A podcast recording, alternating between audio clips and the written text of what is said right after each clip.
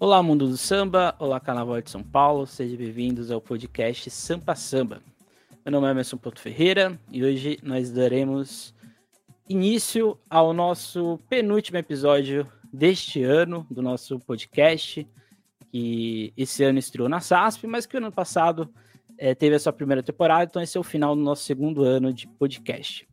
Hoje nós traremos né, uma reflexão sobre o quesito bateria, só que no olhar de duas ritmistas, duas ritmistas da Rosa de Ouro, duas ritmistas do chocalho, um instrumento bastante perigoso dentro de uma bateria. Então a gente, aqui a gente vai fazer uma, várias reflexões acerca não só da bateria, mas também de outros aspectos que rondam esse quesito tão importante do carnaval.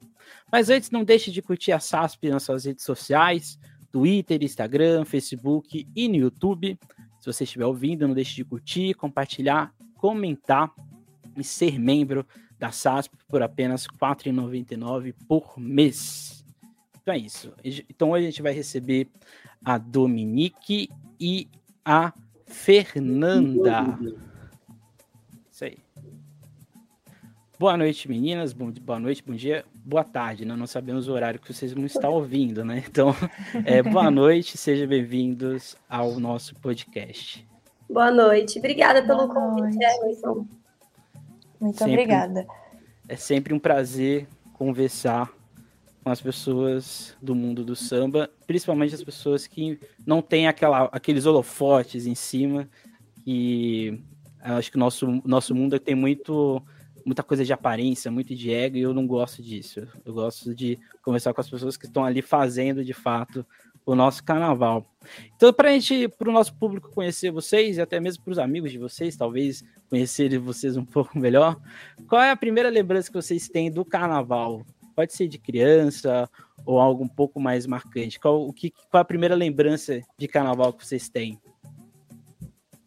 A minha primeira lembrança é quando eu era muito pequena. Meu, minha família não é do carnaval, né? Então eu sempre viajava para a praia. E eu era a única que ficava acompanhando os desfiles na TV a madrugada toda, assim.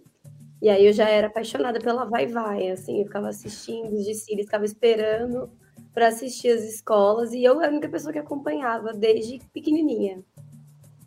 No caso, você é de São Paulo, né? Você é de. São Paulo. Sua família nunca curtiu carnaval? Não, minha família, inclusive, é do Rio de Janeiro, mas eles não, não gostam de carnaval. É algo bem raro, inclusive. E você, Fernanda? A minha primeira lembrança foi no título, o último título, né, que a Rosas teve em 2010. Eu tinha nove anos. Aí Rosas ganhou, minha família inteira foi lá na quadra. Aí eu lembro que foi a maior festa na rua, dentro da quadra. Foi, acho que a minha primeira lembrança é essa, assim, do carnaval.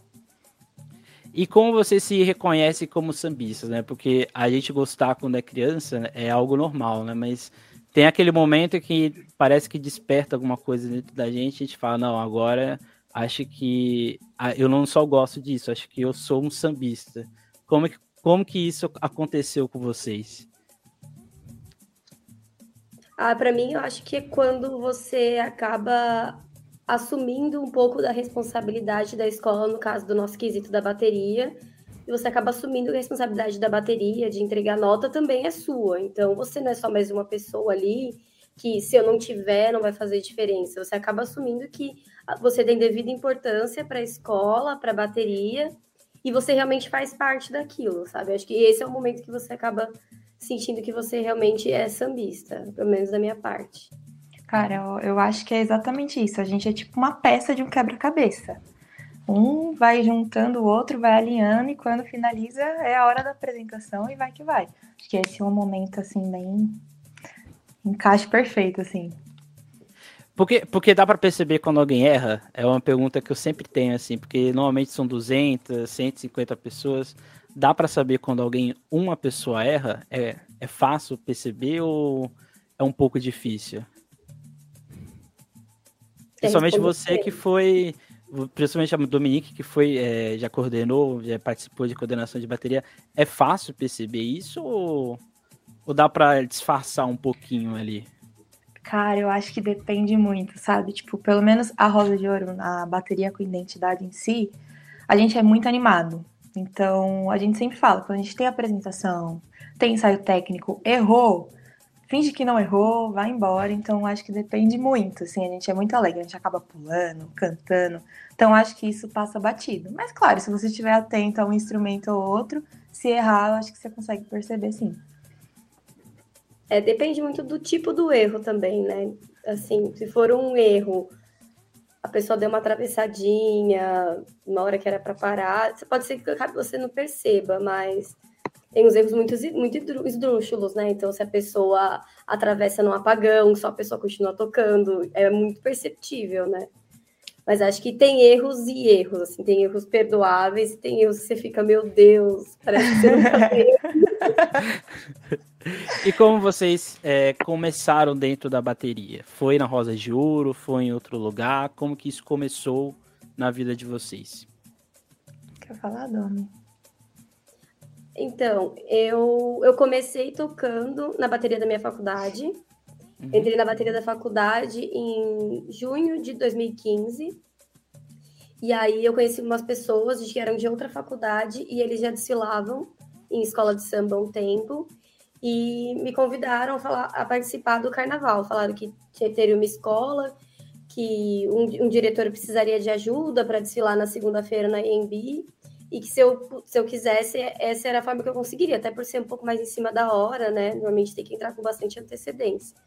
E aí esse foi meu primeiro contato, assim, nesse mesmo ano eu comecei a tocar na bateria da faculdade e já desfilei numa escola pequenininha. No caso, você participou de qual bateria de faculdade? Porque tem várias, né? Um fenômeno bastante interessante, do, principalmente de São Paulo, né? É, eu era da bateria bandida, da IASH uhum. USP, da USP Leste. Famosa, famosa. e você, Fernanda? Olha, é, desde 2016 eu acompanho o carnaval no AMB. Desde 2016 eu vou lá assistir e meu coração sempre bateu forte pela bateria, né? E eu a louca, assim, meu Deus, como que eu faço para entrar? Como que eu faço para entrar? E aí eu não conhecia ninguém, não tinha nenhum contato. Aí em 2018 eu entrei numa escola nova e aí eu tinha alguns amigos que tocavam na bateria, né, da Rosa de Ouro. Eu perguntei, falaram que tinha a bateria Mirim, né? E aí eu falei, ah, me passa o dia, o horário, me passaram e eu fui lá. Nessa que eu fui, conheci duas meninas, que era a Bia e a Maria. Hoje elas tocam com a gente, elas que me ensinaram. É... E aí foi assim, meu primeiro contato com o Chocalho foi em, dois... acho que se eu não me engano, foi em em abril de 2019. Acho que foi isso. E aí eu fui aprendendo. Depois, é, no final do ano, teve audição, né? Aí me chamaram para participar, eu fui e passei e eu já subi para bateria oficial. Foi isso aí. Sempre foi o chocalho para vocês duas ou, ou, já tiveram contato com outro instrumento é, dentro da bateria? Eu comecei no agogô, na verdade, na bateria da faculdade eu comecei no agogô. Aí eu fui tocar chocalho, meu primeiro desfile na escola de samba foi como chocalho já, que foi naquele ano. E aí eu sempre desfilava nos dois. Em uma escola eu estava no agogô e outra eu estava, estava no chocalho. E no Rosas eu estou no chocalho. Eu só toco chocalho, os outros instrumentos. tô tentando aprender. Tenho algum tempo para aprender, assim, mas até agora só chocalho.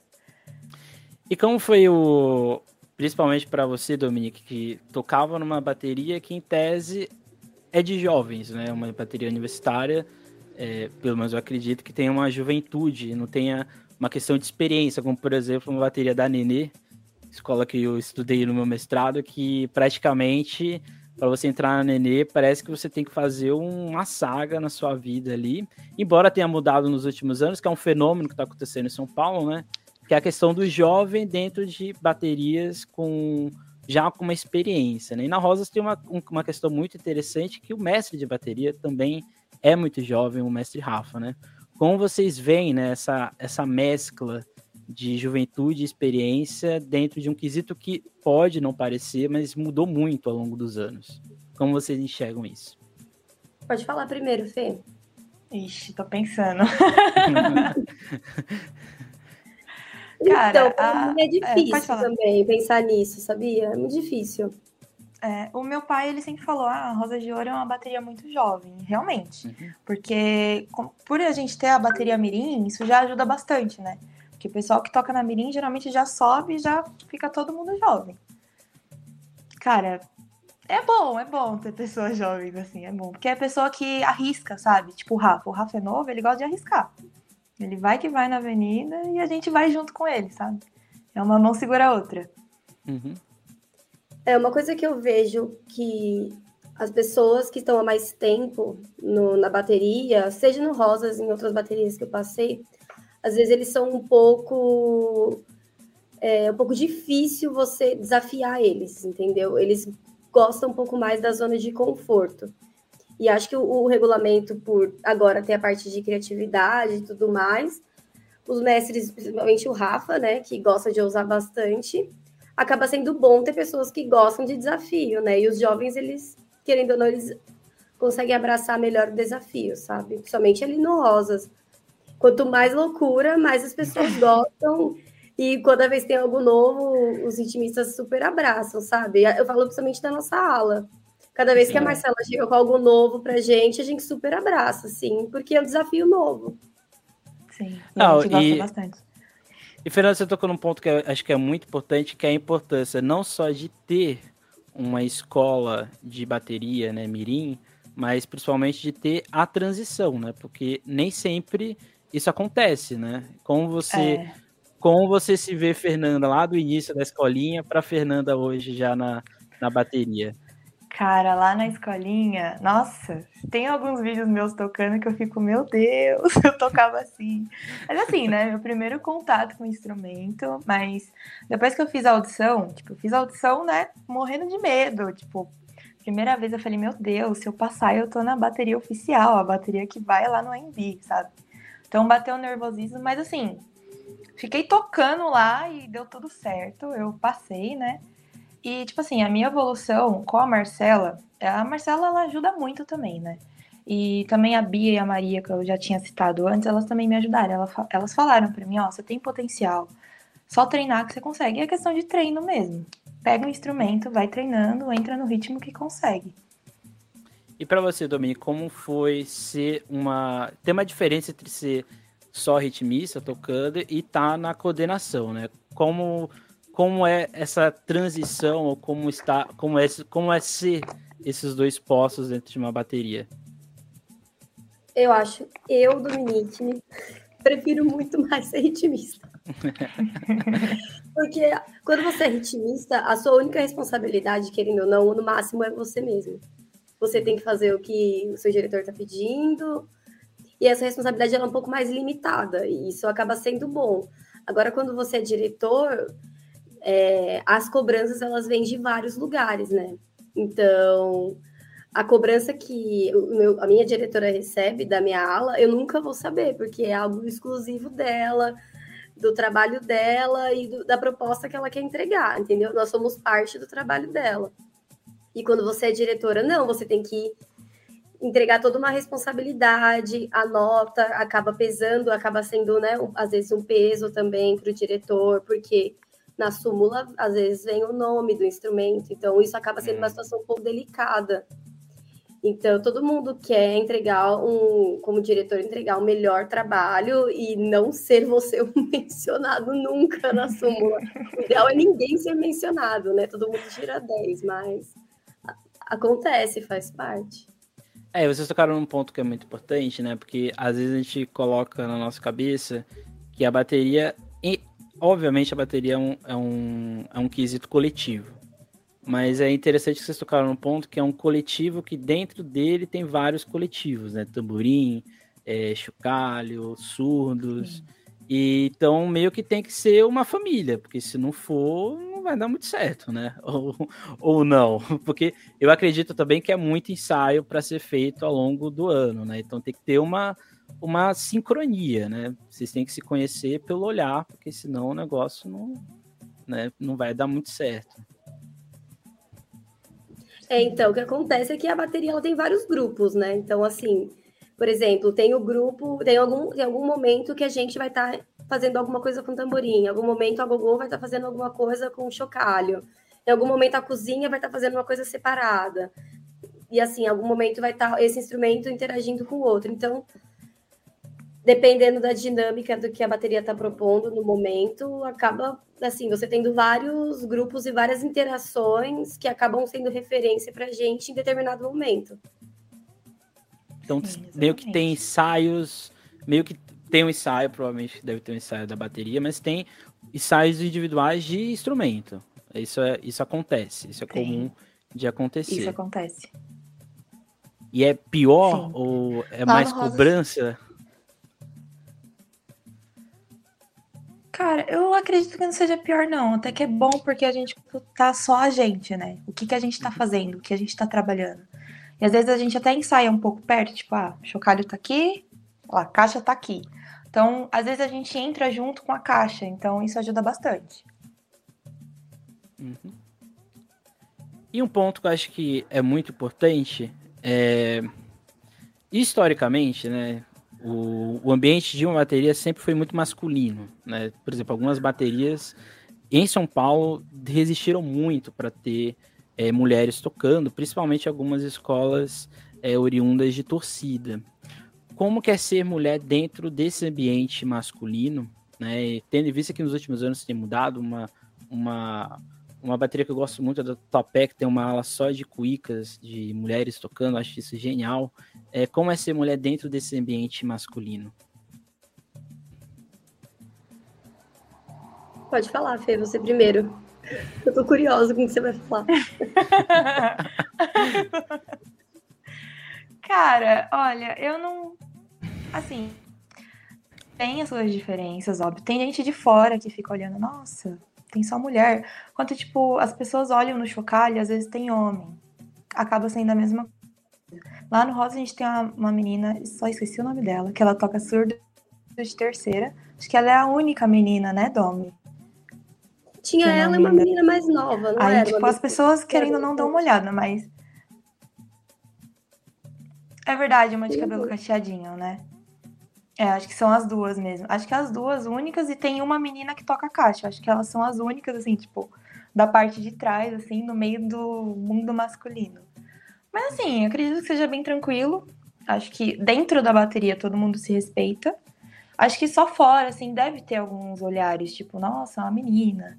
Mas a gente não liga, não, e vai relevando.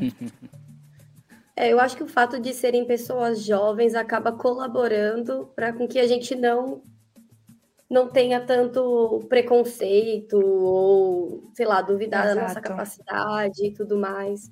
A liderança ser feminina também acaba ajudando. Então, acho que ali no Rosas eu nunca presenciei nada que, que eu acabe me sentindo incomodada ou que eu possa ter entendido de uma forma estranha. Mas acho que ter muita gente jovem acaba ajudando. E assim, a gente nunca pode controlar o que as pessoas pensam. Então, o que elas estão pensando, a gente não sabe, mas a gente sabe Exato. o que eles não fazem com a gente, entendeu? Uhum. Então, acho que é isso que a gente sim, consegue sim. falar para você, sabe? Não, porque eu, eu, eu vejo em alguns outros setores é, no carnaval uma espécie de, de estigmatização. Como se um erro é, feminino, dependendo de, de, alguns quesitos, fosse mais, é, mais atacados que alguns erros de um homem. Por exemplo, uma profissão que eu, a que eu mais acompanho, que é carnavalesco, né? Em São Paulo, a última vez que a gente teve uma mulher como carnavalesca no grupo especial foi há muitos anos, né? Muito difícil ter um, uma mulher como assumir, assumindo um cargo de carnavalesco. E eu percebo que nos últimos anos a, a entrada das mulheres dentro de algumas baterias, principalmente as mais tradicionais, tem modificado, inclusive, o modo das baterias se comportarem no AMB, né? Como vocês bem falaram, a Rosas de Ouro sempre teve essa, essa característica mais de juventude, né? Por exemplo, cito aqui a Colorado, a Moca, que também são baterias bem de juventude, a gente percebe que existe um, uma equidade de mulheres e homens. Por exemplo, a Águia de Ouro, que é uma, uma das pioneiras nesse aspecto, e, eu, e a pergunta surge exatamente dessa questão, porque, querida não, o nosso mundo é, muito, é de muito julgamento, né? É um a gente nunca vai ser valorizado pelo acerto, a gente vai sempre ser atacado pelo erro. E, E, infelizmente, dentro de uma sociedade bastante machista como a nossa, e num ambiente que, querendo ou não, a escola de samba ainda tem esse traço de machismo muito grande, é por isso que surge a, o, a pergunta, porque às vezes para a gente que está nesse, nesse meio e já sabe conviver com possíveis é, gracinhas ou, ou deboches ou haters mesmo, mas para o mundo de fora, para as pessoas que às vezes praticam isso, às vezes elas não percebem que elas estão praticando. É por isso que é sempre bom a gente é, tocar nesse assunto. E se você faz isso, gente, não faça, porque você está sendo mal educado, né? acima de tudo. Né? Sim, por favor. É... Sim. E tem um aspecto muito importante, né? Agora já entrando um pouco mais do, do que mudou ao longo do tempo na bateria, é que hoje em dia, para você tirar. Vocês podem até explicar um pouco melhor para mim a questão da mudança do último carnaval. É, se não me engano, são 16 compassos ou algo do tipo, eu não, não lembro se, se é essa quantidade. E, e, meio que faz com que a bateria tenha que ficar extremamente técnica, né? mas mesmo, ao mesmo momento ser espontânea e criativa, né? Vocês como ritmistas, né, que estão participam de um processo, eu acredito que de meses, né? Quais são os prós e os contras dessas exigências, né, que acontecem e vão surgindo ao longo dos anos, principalmente na bateria? É bom ou ruim? E explicar o que são 16 compassos, né? Porque, é porque às vezes as pessoas não sabem o que é, né? Quer falar primeiro, Fê? Pode falar, Dona. Você tem mais. Conhece mais essa área, você que já foi diretora.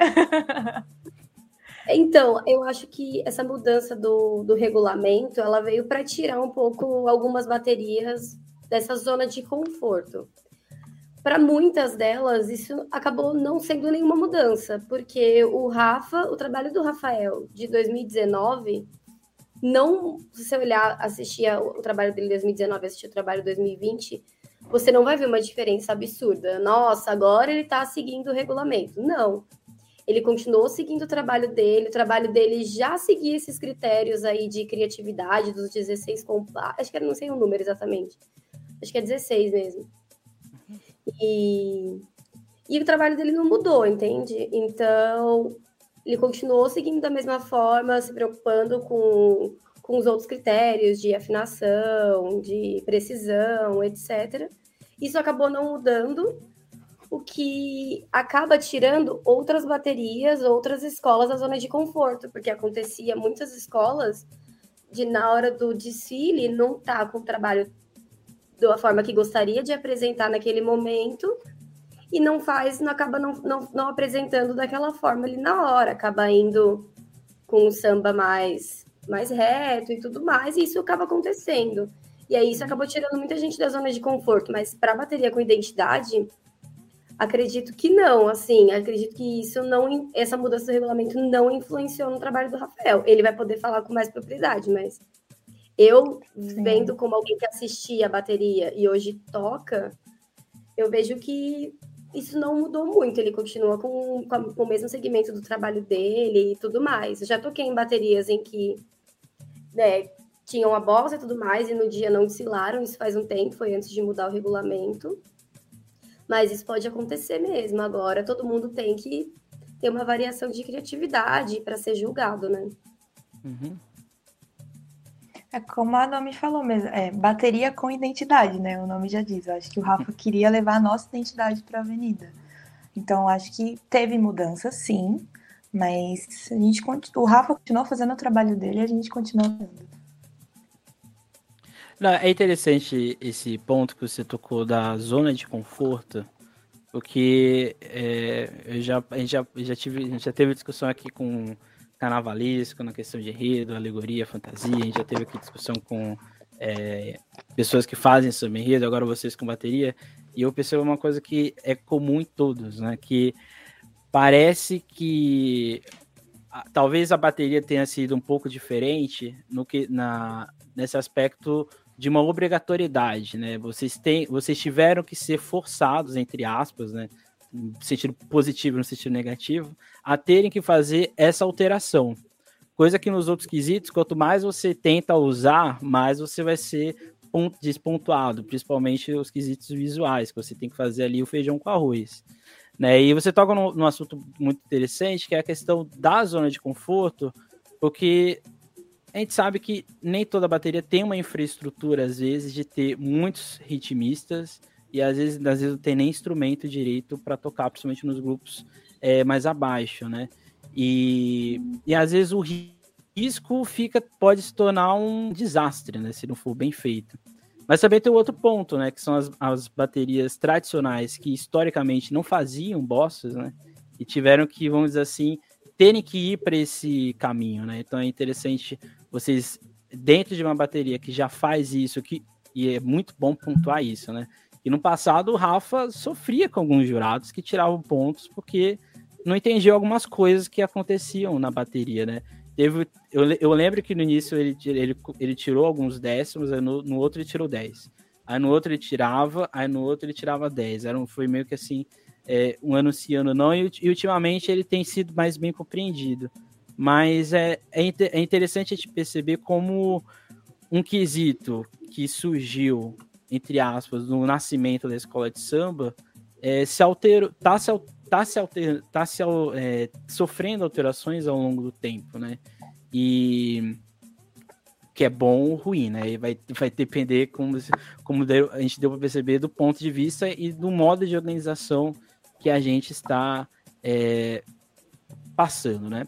Então a gente vai para um ponto muito interessante, que é entender como que é, vamos dizer assim, o jurado, né? Quando vocês estão lá tocando, né?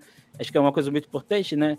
e acho isso também muito subjetivo, né? Que o jurado ele só avalia o que está passando na frente dele, né? Mas não é só o que está passando, é o que ele está ouvindo, né? Então, talvez seja o quesito mais alongado do sambódromo, né? Se um jurado tem um ouvido muito bom, ele vai ouvir mais do que um outro, né? Mas aí que não vem o caso, né? E, e Sim, então, já jurado... tem o principal desafio, né? Que é o recuo, que você fica ali muito mais tempo tocando. E ali Na é frente dele. Não, é. e, e, e é meio que, injusto, assim, meu ponto de vista, é um pouco injusto, né? Porque de todos os quesitos é o único que de fato fica mais tempo na frente de um jurado. Eu não vejo muito sentido nisso, mas né, vocês podem até dizer se é, mais tenso tocar ali no recuo ao longo do desfile. Ah, eu acho que o recuo, porque você acaba Ai, assim, eu... passando gente na sua frente, você pode se distrair. Tipo, pra mim é o, é o, é o principal ponto ali, velho. Sim. Difícil. Vai chegando no recuo, o coração já vai batendo mais forte. então, o jurado, quando ele tá lá na sua cabine, né, de, de, de avaliação, ele tem que fazer tudo isso aí que a gente tá vendo aqui. Se você estiver é, no YouTube você está vendo. Se você estiver no, no, no, canal de áudio, você, a gente vai ter que narrar aqui, né? Que é a sustentação, que é a manutenção, a manutenção do andamento ritmo da bateria em harmonia com o samba enredo, mantendo o ritmo no decorrer na área designada para o julgamento. Se eu estiver enganado, vocês podem me corrigir. A sustentação não é só com o samba enredo, ela, de certa forma, é, se acontecer algum problema, pode alterar na harmonia e evolução, ou estou enganado? Olha, eu não sei se isso acaba afetando a harmonia e evolução, mas eu sei que isso impacta bastante no canto, né? Isso pode impactar bastante no canto da escola, que acho que em consequência nisso, né? Porque a harmonia são, são as pessoas, são os cantores e tudo mais, nosso time de, de canto, certo? E a harmonia com bem enredo, as pessoas estão cantando, e isso pode impactar sim a gente acaba dando a sustentação para não as pessoas não para poder não oscilar o andamento e um, por exemplo, toda a parte da avenida está cantando no mesmo momento, né? A gente faz a sustentação para isso. É, pode ter o desencontro, né? Exato. Pequenos, afeta... Dos detalhes importantes, né? E afeta muito. É, pode ser um.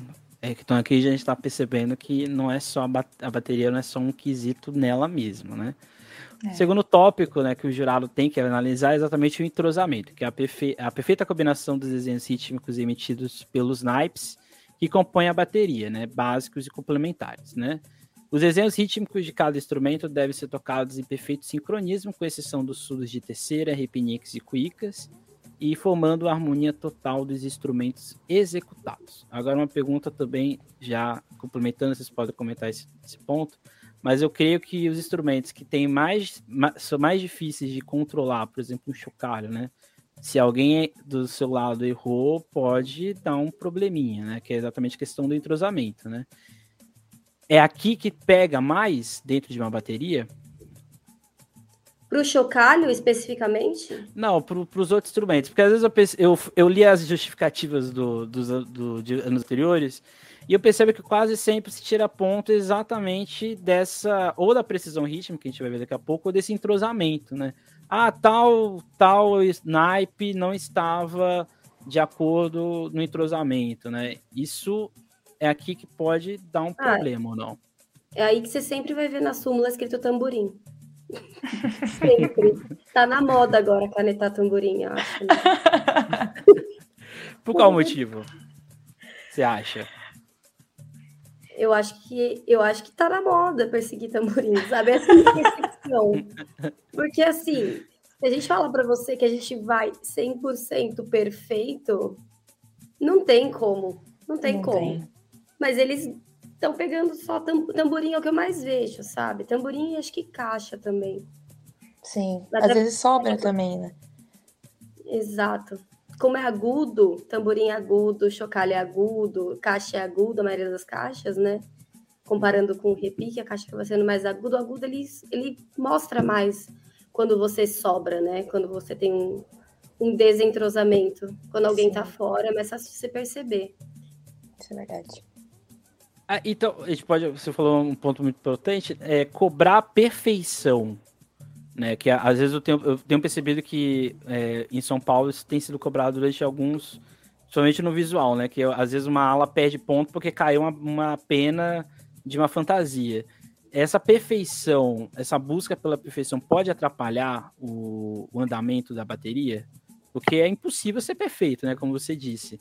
Esse, buscar essa perfeição às vezes não pode ser um pouco problemático, daqui a pouco a gente vai ver o mapa de notas. Isso não, é, isso não fica com uma dor de cabeça na cabeça de quem tá ali na bateria, principalmente de quem tá na coordenação? Meio que fica com uma sombra que é assim, nossa, tem que. Como você disse, né? Se chegar lá no, no dia, ó, o Chocalho fez isso, já vai lá, Marcela. A Marcela provavelmente não fez algo Marcelo, se você estiver ouvindo, não esperamos que isso não aconteça com você. Mas isso, isso, de certa forma, é uma cobrança antes, durante e depois, né? Sim. Principalmente você que foi uma coordenadora de agogo. E também é, é um instrumento agudo, né? É, exatamente. Ah, acaba rolando, assim, medo. Ele é inevitável. E aí é por isso que a gente ensaia tanto, né? Por isso que tem ensaio toda segunda, toda sexta. Vai começar eu... de toda quarta. Exato. Que é o próximo tópico que a gente acabou de citando aqui, que é o equilíbrio instrumental, que é a perfeita harmonia sonora dos sons emitidos pelos instrumentos utilizados na bateria, que aqui é o coletivo, né?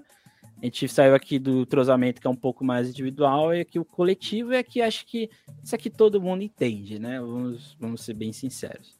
Precisão rítmica, que é um tópico que eu achei um tanto quanto complicado, né? Tudo isso daqui o Geraldo tem que, tem que analisar. Então, ou seja, o Geraldo tem que ser uma pessoa bastante biônica para analisar tudo isso. A precisão rítmica seria a relação perfeita entre a expressão musical e o tempo. E é analisado o perfeito entrosamento do, resenho, do desenho e a execução rítmica do conjunto. O que seria essa expressão musical e o tempo? Vocês saberiam é, explicar o que seria isso? Ou isso aqui parece ser um pouco fora do de julgamento, ou é um julgamento um pouco extrapolado do que é feito? O que, que você acha que é, Fê? Cara, eu acho, é, eu acho que entra muito a questão musical e a, a, entrada do instrumento dentro da harmonia, dentro da música, assim. Acho que isso, querendo ou não, pega bastante. Tipo, a Marcela, por exemplo, ela pega bastante no nosso pé, tipo, ah, vamos entrar agora. Tipo, tem alguns detalhes que a gente tem que ficar mais esperto. Não só o chocalho, né? Como a bateria inteira. Acho que isso pega bastante, sim.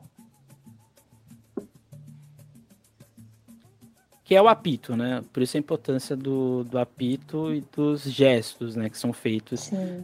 Ninguém faz aquilo ali porque tá querendo curtir o carnaval, não. Aquilo ali tem, tem um. É.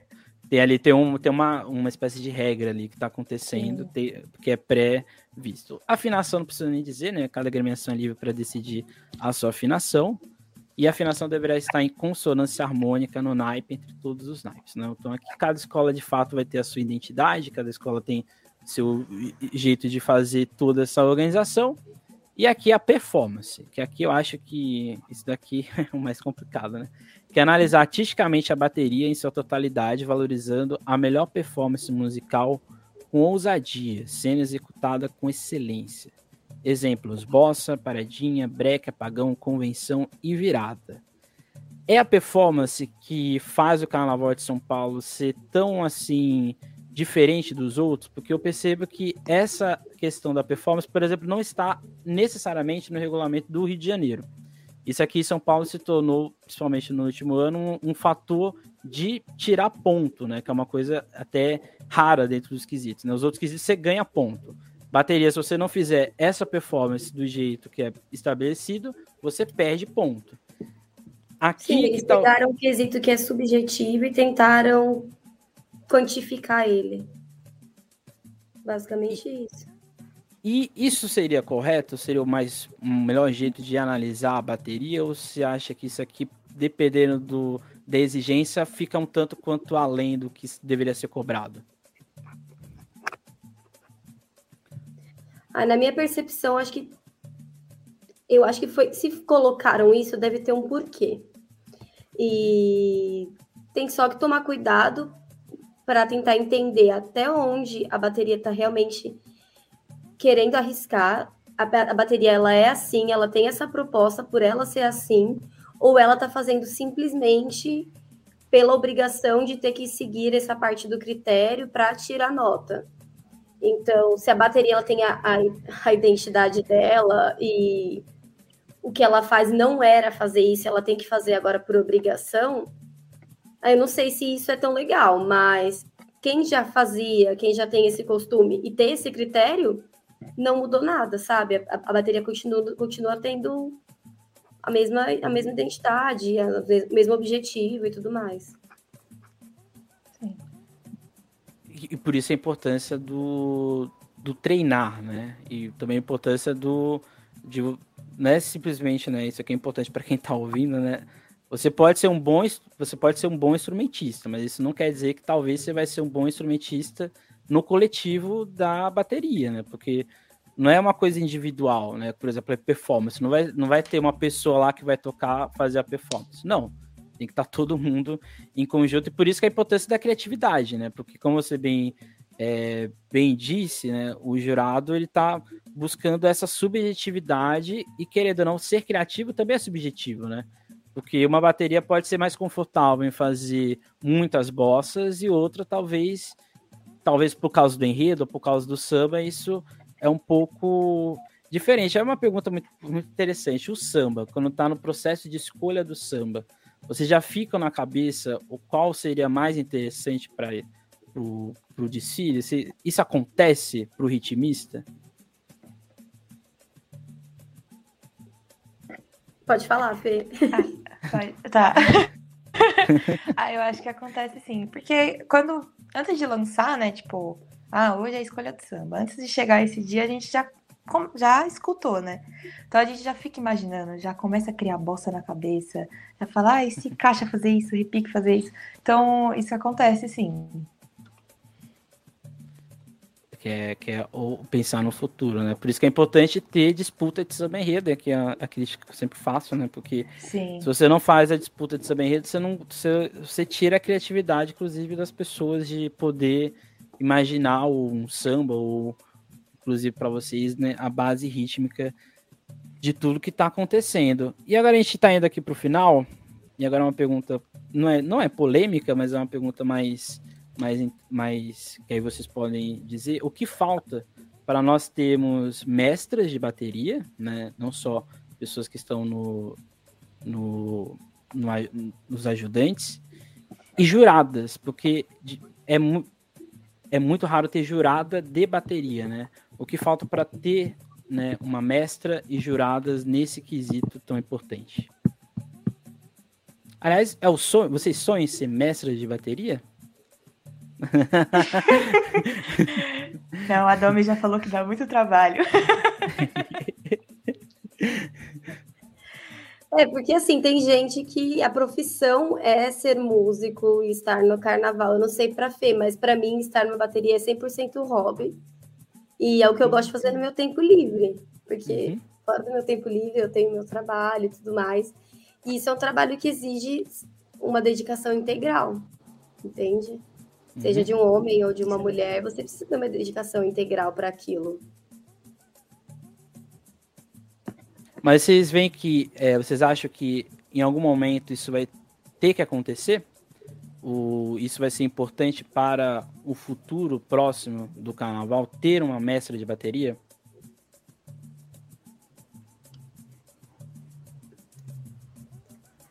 Ah, eu acho que acaba, uma hora vai ser natural. Se a gente for pensar né, no movimento feminista, em outros, em outros quesitos, na questão de liderança em empresas até, isso vai acontecer em algum momento. Precisa que alguém dê, o, dê os, pessoas deem os passos iniciais e colocar mulheres na liderança. Porque assim, a gente tem mestres bons homens e a gente tem mestres ruins homens. Não é só porque ele é homem e ele tá ali na frente da bateria que, que ele é bom. E a gente tem que, que é falar é que é a verdade, é. entende? Tem mestre que não é bom e tá lá. E tá lá, às vezes tá há muitos anos e o cara não está entregando algo que talvez uma mulher poderia fazer. Mas por ele ter uma credibilidade e tudo mais, algo que as pessoas deram credibilidade para aquele homem, às vezes, aquilo acaba fazendo a diferença. Então, o que a gente precisa é pessoas que apoiem o trabalho de mulheres e não exijam 200% de uma mulher, mas exigir o mesmo que está exigindo de um homem. Então, acho que esse é o caminho. E assim, muitas coisas você aprende fazendo.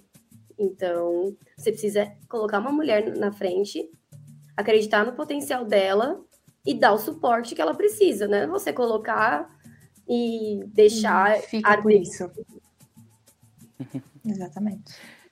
Eu sei que vocês são novas, mas pensando lá no início, quando você, qual, qual foi o primeiro desfile de vocês como bateria?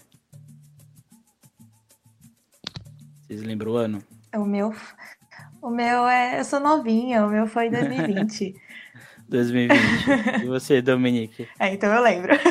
O meu primeiro no Rosas foi 2020, mas o meu primeiro de todos foi no Carnaval 2016, com Unidos de Santa Bárbara.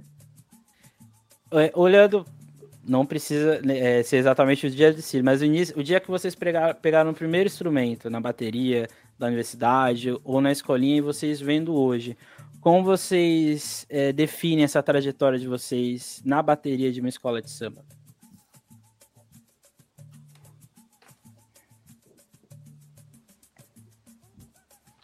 Cara, eu, eu defino com muito orgulho de mim mesma, porque sempre foi um sonho. Então, como a Domi falou, tipo, tem que. Você tem que ensaiar, você tem que entender o que a bateria tá fazendo. Então você tem que dar o seu melhor dentro da bateria tanto individual quanto coletivo. Então, acho que é orgulho, assim, para mim, que cola.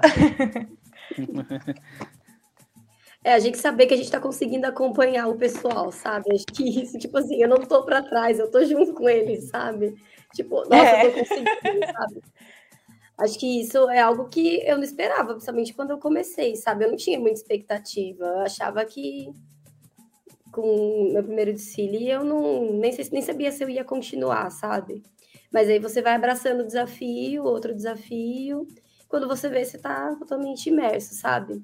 Quando eu comecei a tocar na bateria da faculdade, eu nunca achei que eu fosse me formar, sair da bateria da faculdade e seguir no carnaval, porque muita gente passa por aquele ciclo e encerra e tudo mais, ou às vezes não tem muito interesse, sabe? Uhum. Mas eu vejo como, nossa, a gente é guerreira. e é, vocês diriam. igual eu, tipo, pode... eu fiquei. Pode falar, pode falar. Eu, eu ia falar que eu fiquei com muito medo, porque quando eu entrei, eu não conhecia ninguém. Não sabia se eu tava fazendo certo, mas eu acreditava em mim, né? Então, tipo, quando a gente entra dentro da bateria e você tem um convívio com todo mundo lá, todo dia no ensaio, Então você acaba se sentindo abraçada. Pelo menos na Rosas eu sinto isso. Eu me sinto abraçada por todos e, tipo, é um segurando a mão do outro mesmo. Tipo, ah, se você não pegou, vamos ali no cantinho depois, eu te ensino. Tipo, lá é assim, sabe? É para todo mundo fazer junto, igual e bonito. E uma última pergunta: o que vocês diriam para quem está sonhando, uma criança, um adolescente, ou até mesmo alguém mais de idade que está sonhando em estar dentro de uma bateria? Qual a dica, o conselho que vocês dariam? Não desistam. Cara, se for, é, se for seu sonho, segue em frente, vai dar certo e confie em você. Acho que você confiar em você mesmo é a primeira coisa que você tem que colocar na sua cabeça, sabe? E colocar que vai dar certo e é isso. Sim, é abraçar o que você tá fazendo, sabe? Sair da sua casa feliz, chegar lá, passar felicidade, porque ritmista emburrado, gente que não tá feliz no carnaval, isso não combina, sabe? Eu vejo muita gente que, que é emburrado, que parece que tá triste, sabe? De estar tá ali, tipo, valoriza, sabe? Aquilo, aquele é um momento que poucas pessoas têm o privilégio de estar numa bateria, então, assim, valoriza esse momento, sabe? É isso que eu acho que eu falo. E carnaval é algo alegre, né? Carnaval é algo alegre, então você tem que ficar feliz, tem que botar o um sorriso no rosto e ir embora. E saber que vai ter erros no caminho, né? Não vai ser nada assim, logo de cara já vai sair tocando igual um grande Sim. instrumentista. É um processo, né? Não é uma coisa assim, rápida. É um processo. Sim, ser humilde e saber que muita gente sabe muito mais que você, né? Saber ouvir. Sim. Isso é verdade. Isso é, isso é muito importante, inclusive, viu? para muita gente no carnaval, nesse nosso meio bastante complicado. Bem, meninas, foi um prazer é, conversar com vocês sobre esse quesito que eu particularmente não tenho tanto conhecimento, minha área é um pouco mais de narrativa, né, enredo, alegoria e fantasia, mas foi um prazer ouvir vocês, acho que é interessante te olhar um é, Sim, se fosse um mestre de bateria, seria legal, seria legal. Talvez o futuro a gente faça, mas acho que ouvir o ritmista que faz de fato, que faz o, o negócio funcionar, né? Eu, infelizmente o mestre não faz sozinho todos os instrumentos, né? Mas acho que ouvir o ritmista falando de bateria, acho que foi muito. É, eu, eu aprendi algumas coisas aqui, inclusive, né? Deixa aí, um último recado aí para vocês, né? Para se despedirem. Ah, eu queria agradecer o convite, né? Muito obrigada. Obrigada, Marcela, também, por ter falado, ter lembrado da gente para conversar com você. E é isso, obrigada.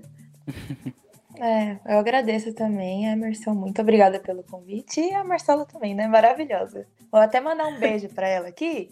Beijo, Marcela. Beijo, Má.